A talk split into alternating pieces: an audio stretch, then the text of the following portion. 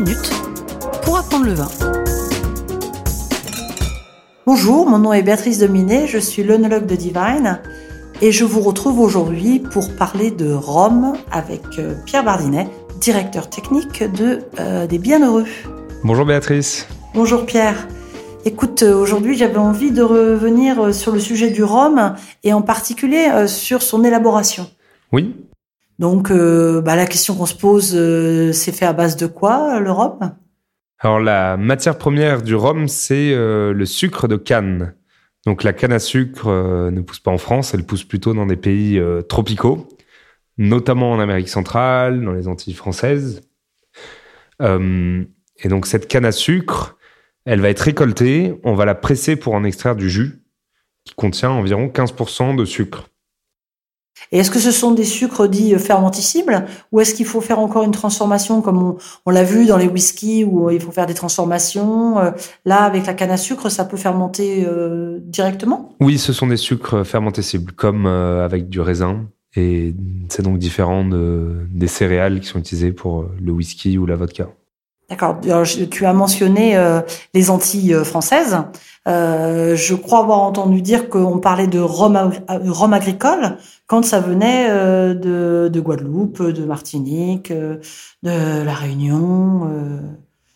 Effectivement, la matière première est la canne à sucre, mais il y a différentes façons de la transformer avant sa fermentation. Dans le cas du rhum agricole, on presse la canne à sucre, on obtient un jus de canne à sucre qu'on va tout de suite fermenter et distiller. Donc ça va donner des, des rhums qui ont un, côté euh, très porté sur la fraîcheur de la canne à sucre au nez, euh, les rhums notamment des Antilles françaises, euh, de Martinique.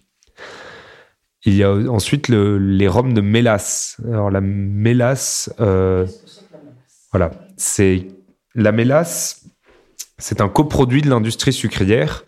En effet, l'industrie sucrière récupère de la canne à sucre qu'elle va presser, comme pour le rhum agricole, et ensuite, ce sucre, on va, lui, le faire passer dans un procédé pour en extraire des cristaux de sucre qui sont consommés euh, notamment, euh, vous, dans votre café, par exemple, vous pouvez mettre des cristaux de sucre. Mais il y a toute une partie de ce sucre qui ne peut pas être cristallisé. Et donc, on obtient une pâte assez épaisse qui s'appelle la mélasse. Et cette mélasse, elle peut être fermentée puis distillée. Et on obtient des rhums de mélasse qui sont euh, très répandus aujourd'hui, notamment les rhums euh, qui servent de base pour les, les, plus grandes marques de rhum qui permettent de faire des moritos euh, sont faits à partir euh, de mélasse. Est-ce que tu dirais que hum, il y a des différences de qualité entre un rhum de mélasse et un rhum de issu de jus de canne à sucre fermenté directement? Alors le je pense que le jus le rhum issu de jus de canne à sucre donc le rhum agricole va être plus porté sur le fruit réellement puisque on va vraiment restituer euh, l'organoleptique du jus de canne à sucre tel qu'on le reçoit. Le rhum de mélasse va être distillé à des degrés beaucoup plus élevés, donc on va obtenir un rhum plus neutre, mais qui va du coup pouvoir mieux se marier dans des cocktails comme des moritos par exemple. On va apporter de l'alcool, mais sans pour autant euh, euh, venir prendre le dessus sur l'aromatique de la menthe du morito. Donc oui, c'est des utilisations un peu différentes de, consommation. Finalement, c'est vrai que le rhum, certains les connaissent dans, en effet les cocktails euh, type type morito. Euh, D'autres les prennent peut-être plus en, en digestif. Euh, ça dépend aussi peut-être. Euh, Est-ce que on parle d'élevage? Est-ce que les, les rhums quand ils sortent, ils sont finalement blancs? Euh, Pour avoir cette couleur, il faut qu'ils passent dans des fûts. Voir est-ce qu'on a le droit de leur ajouter des choses Qu'on a le droit d'ajouter des caramels? Alors oui, euh, les rhums, euh, ça dépend vraiment de leurs usages. Euh, alors pour les digestifs, nous, ce qu'on a trouvé de mieux, c'est une spécificité du Guatemala, c'est les rhums de miel de canne, qui sont, c'est du rhum de jus de canne à sucre, mais le jus de canne à sucre va être concentré sous forme de miel, et donc on va retrouver une aromatique beaucoup plus gourmande et pâtissière. Donc c'est ce que nous on préconise pour les digestifs ce qu'on retrouve dans notre marque euh, El Pasador de Oro. Et à l'issue de la distillation, les rhums sont blancs, toutes les eaux de vie sont blanches à l'issue de la distillation. Et donc, euh, la couleur va venir du vieillissement, euh, mais aussi pour beaucoup de rhums de grande consommation, on peut y ajouter du caramel et ou du sucre c'est les deux les deux adjuvants qui sont autorisés dans le rhum et notamment dans les rhums entrée de gamme, c'est très utilisé.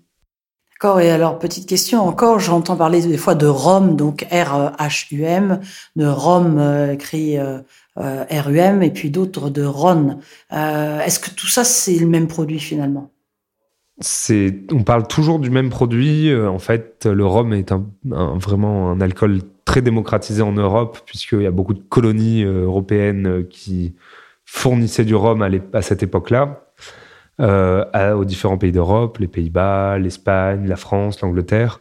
Donc le rhum R-H-U-M, c'est le rhum tel qu'on le prononce en France. R-O-N, c'est à l'espagnol. Et R-U-M, c'est à l'anglaise. Donc finalement, voilà, euh, quelque chose qui est clair et précis, parce que c'est vrai que on a l'impression que c'est peut-être issu de différents types euh,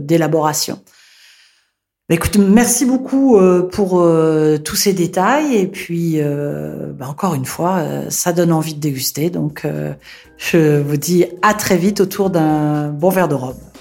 Eh ben avec plaisir autour d'un verre de Passador d'Euro.